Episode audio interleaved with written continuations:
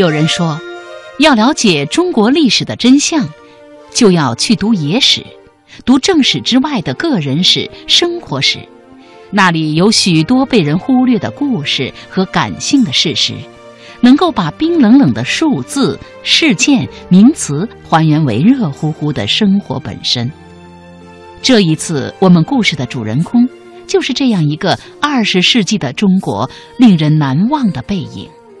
她是第一个在舞台上扮演茶花女的中国人，第一份介绍西方音乐杂志的主编。任教西子湖畔六年，她又成为中国当代艺术教育标准与典范的确立者。没错，她就是李叔同。夕阳晚风，长亭古道，醇酒重山。挚友别后，梦断天涯的阔远。青灯黄卷，山水行脚，过五不食，一不过三，毅然出家后僧侣生活的清苦写照。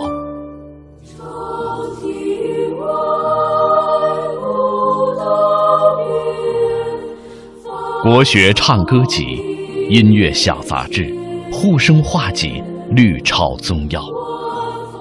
从李叔同到弘一法师，他的名字让人追念英才辈出的五四，也让人怀想宁静素朴的僧门与广大慈悲的佛心。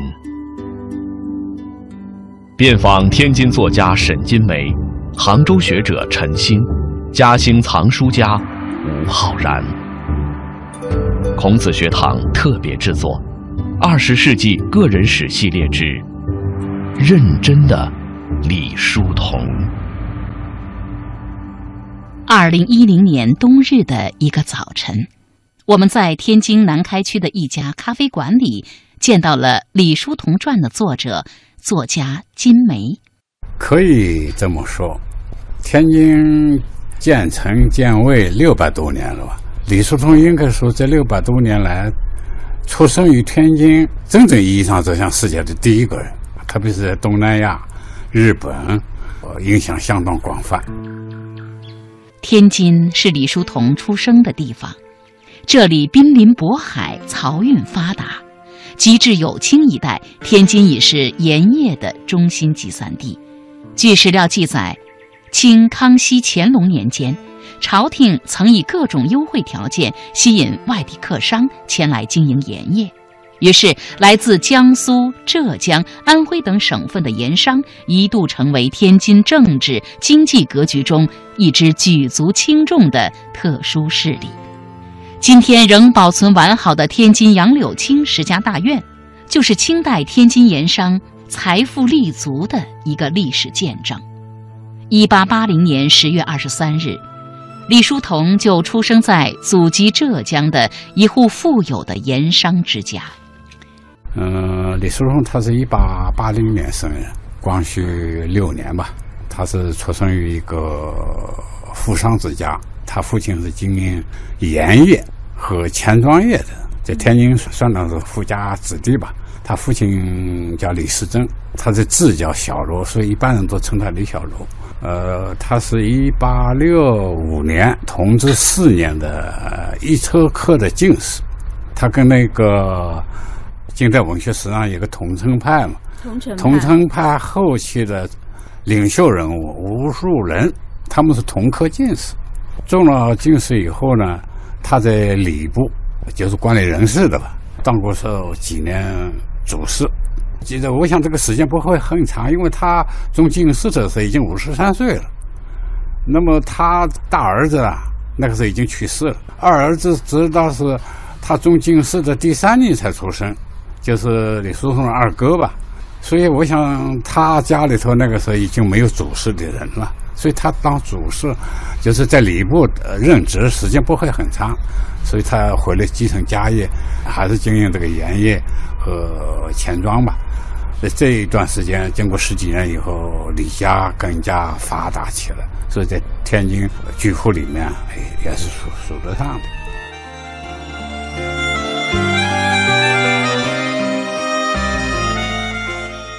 一八九五年，十六岁的李叔同考入了天津城西北文昌宫旁边的辅仁书院，学习八股文。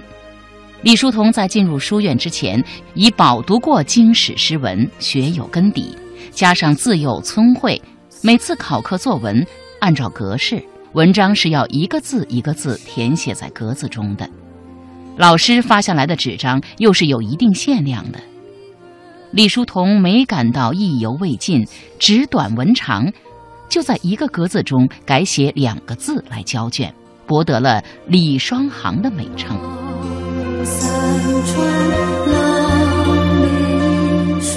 这个芙蓉学院大概相当于一个中学吧，在那儿，他也不是是经经常上课，就是到时候考试，过几天考试，老师讲讲课完了以后回家也自个学习去考试。但是他因为这上过七八年的这个国学教育，所以他的根底比较好。他辅仁学院书院去主要是学八股文，因为你将来要考试功名的话，你必须要八股文呐。他学这个，所以去了一个写文章，每次写文章都是思路也比较开阔，也比较活跃，所以一般就一个里写两个字，叫做李双行嘛，人家的人称，所以他就写的又多。写的很哎，写的很快，写的很慢，也也说不完的话，说叫李双行写的很多。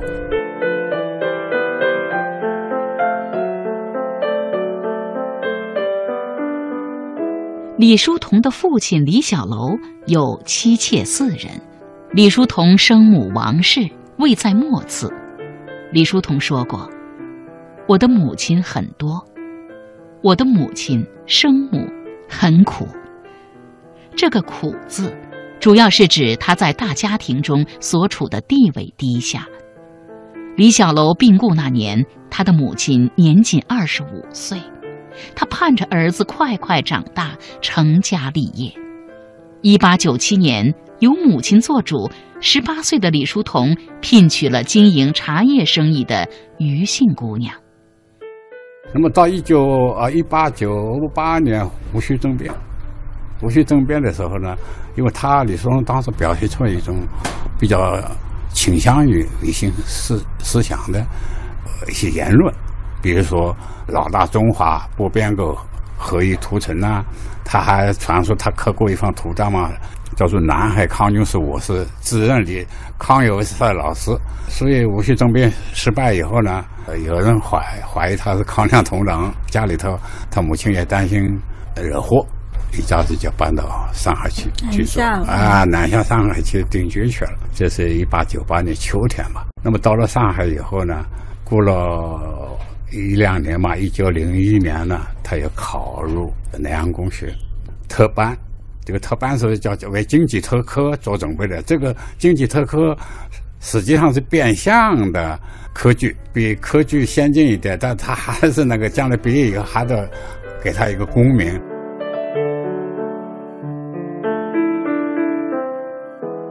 到上海以后，李叔同先是另居法租界，后来得到友人许焕元的厚爱，搬入许家的城南草堂，与华亭许焕元、江湾蔡小香、江阴张小楼、宝山袁希濂一见倾心，结金兰之意，好天涯无友。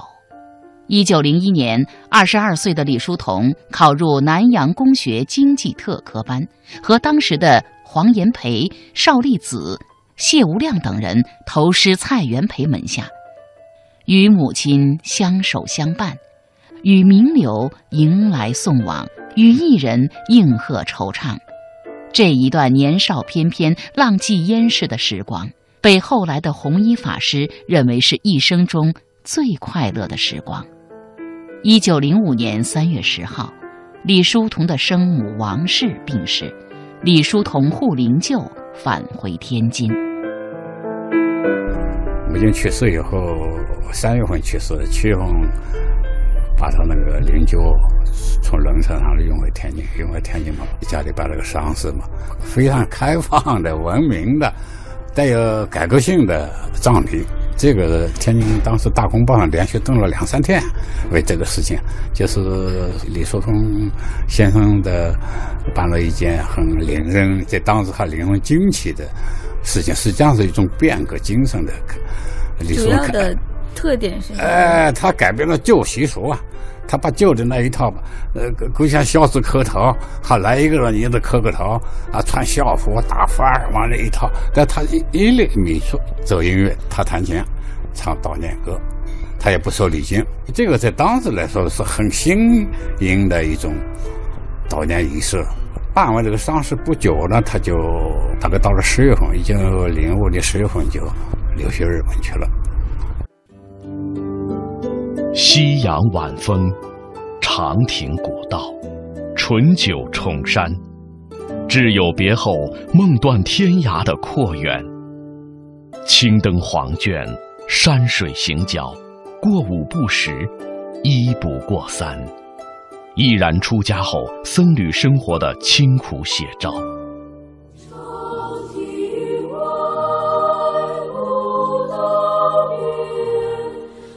国学唱歌集、音乐小杂志、护生画集、律抄宗要，从李叔同到弘一法师，他的名字让人追念英才辈出的五四，也让人怀想。宁静素朴的僧门，与广大慈悲的佛心。遍访天津作家沈金梅，杭州学者陈星，嘉兴藏书家吴浩然。孔子学堂特别制作《二十世纪个人史系列之认真的李叔同》。他去了以后，他其实新东西很快。经过一些耳濡目染，呃，自己看戏，说，自己参观一些画展，和听听音乐，他很快的要想编一个美术杂志，啊，就很快写出了文章。到了一九零六年的春天，他就自己一个人办一个音乐小杂志。大部分文主要日本人写的一些歌词和小常识之类的东西，但大部分文章是他写的，介绍一些什么贝多芬啊，也还有一些西方的音乐知识啊。贝多芬介绍到中国来，他就是他这个小杂志，中国人第一次知道西方有个叫大音乐家叫贝多芬的。那么在中国历史上，这种音乐刊物也是第一个。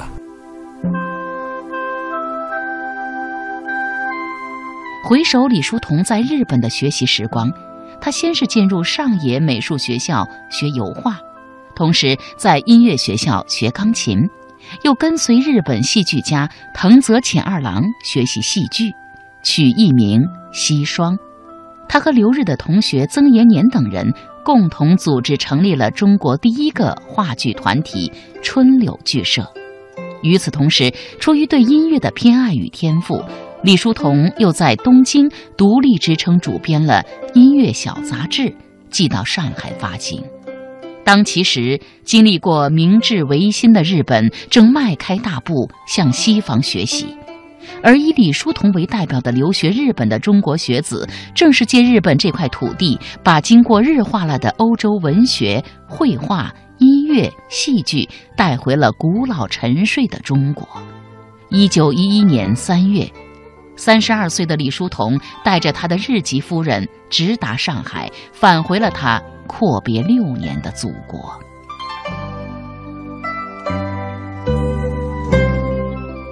那么，一九一一年三月份回来以后，那他就带了一个日本籍夫人。嗯，他原来在那学美术的时候雇的一个木头，和这同居以后成了他日本籍夫人。回到上海，在上海安置好了以后。夏天就回天津了，那时候也回过天津。呃，他呃回过，一九一一年的夏天吧，他在上海还要安置好那个日本籍夫人以后，他就回上天津了，因为他已经走了好好好多年了吧。回来看看，他已经有两个儿子了，一个儿子一九零零一年生的，一个好像一九零二年生的，那个时候都已经十岁左右了吧，还小呢。他就回来，这叫直隶高等工艺学堂。叫图画设计，他因为学美术的，教了半年多时间，到一九一二年的春天以前前夕，春天春季他没有在这过，春季以前他就走了，他就到上海去了，从此一去不回。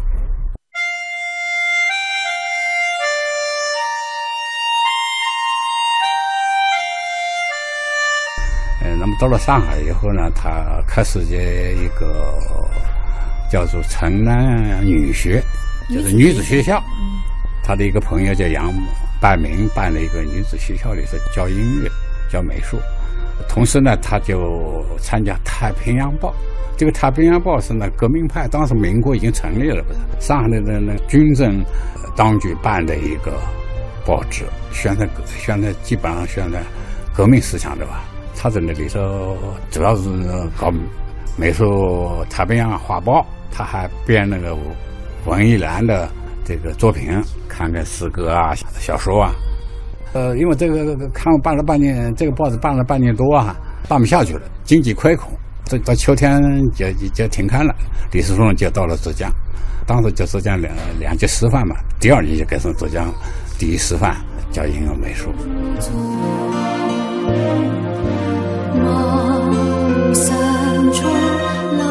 在浙江省杭州市的杭州师范大学校园里。有一处僻静的所在，一高一矮两座亭台，一池宁静的碧水。全国最大的红枫研究所——红衣大师丰子恺研究中心就坐落在这里。这所学校的前身就是李叔同在九十年前曾经执教的浙江两级师范学院。二零一一年春节刚过。江南乍暖还寒，春雪霏霏。记者在这里见到了这个研究机构的掌门，另一位《李叔同传》的作者陈兴教授。就是想请您介绍一下，呃，红衣在出家之前的这段在。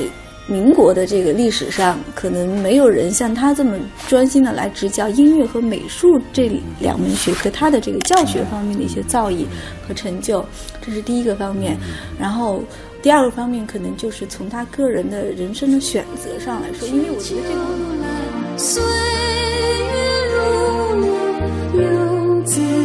到了夏天的时候，后来改名叫浙江省立第一师范学校，也就是我们今天杭州师范大学的前身。当时的校长金亨颐知道《太平洋报》这个状况，也知道李叔同是一个非常值得重视的、非常有自己见解的、也非常有成就的这么一个艺术家。这个时候呢，金亨颐在浙江省两级师范学校正好要谋划一件事，他就是要办一个高师图画手工专修科。中国的艺术教育。从近代洋务运动陆续从西方传来，在很多教会的学校，在很多的中学开设了一些艺术课程，但是严格的讲，能够被称之为艺术教育的，它是要有专科做支撑。中国的首家的艺术教育的这么一个教育机构是南京的两江师范，两江师范是一九零二年创办，到了一九零六年。两江师范有了图画手工专修课，专门培养艺术师资。但是那个时候，南京的两江师范，他那个从事艺术专修科教学的教师，绝大部分都是日本人。在这样的一个背景下，金亨颐想到在浙江，他还没有艺术专修课，他希望能够办一个中国人自己从事教学活动的艺术专修学校。他就在自己的这个浙江省立两级师范，浙江省立两级师范，他是普培养普通教师的，也就是培养小学教师的。他就在这个学校当中，经过教育部的核准，开办一个高师图画手工专修课。他前面有“高师”两个字，也就是高等师范。出来以后是出来以后叫中学做中学老师，而且是做中学的艺术老师。一九一一年，《太平洋报》即将倒闭的时候。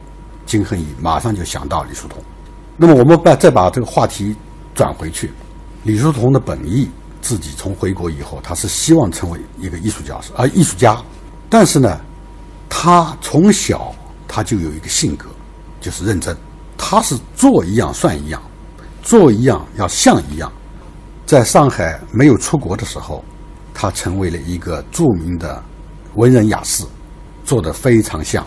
啊，二十文章。近海内，哎，对，到了日本以后呢，他就马上适应了日本的生活。今天的这个学校的校史档案当中，保留着当时他的成绩单。这个成绩单上标明他是一个金琴者的获得者，也就是说，他是中国留学生当中成绩最好的一位。回国之后，成了一个非常有成就、有追求的一个文艺编辑。所以，尽管主观愿望要成为一个艺术家，但是客观条件还不容许他。所以，一旦知道自己将要成为一个艺术教师的时候，他也很快就是把自己的角色定位在自己是一个教书育人、言传身教的这么一个教师。所以他到杭州来教书，他也是认真的。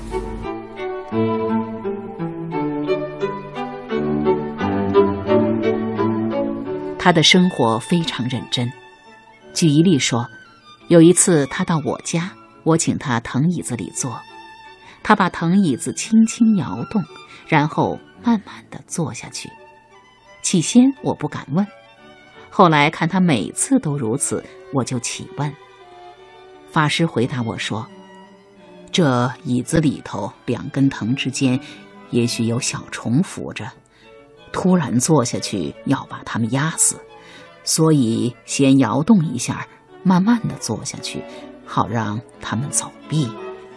读者听到这话，也许要笑，但这正是做人极度认真的表示。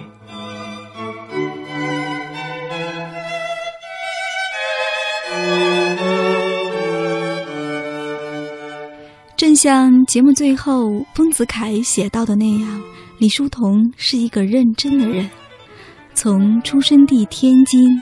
到他一生中生活时间最长的杭州，从杭州再到李叔同的爱徒丰子恺的故乡嘉兴同乡，我们也试图用行走的方式去感受一代大师生产文化土壤。感谢大家收听今天的节目，请大家继续跟着我走进李叔同的个人史，走进二十世纪那一段不为人知的岁月。好了，今天的节目就是这样，我们再会。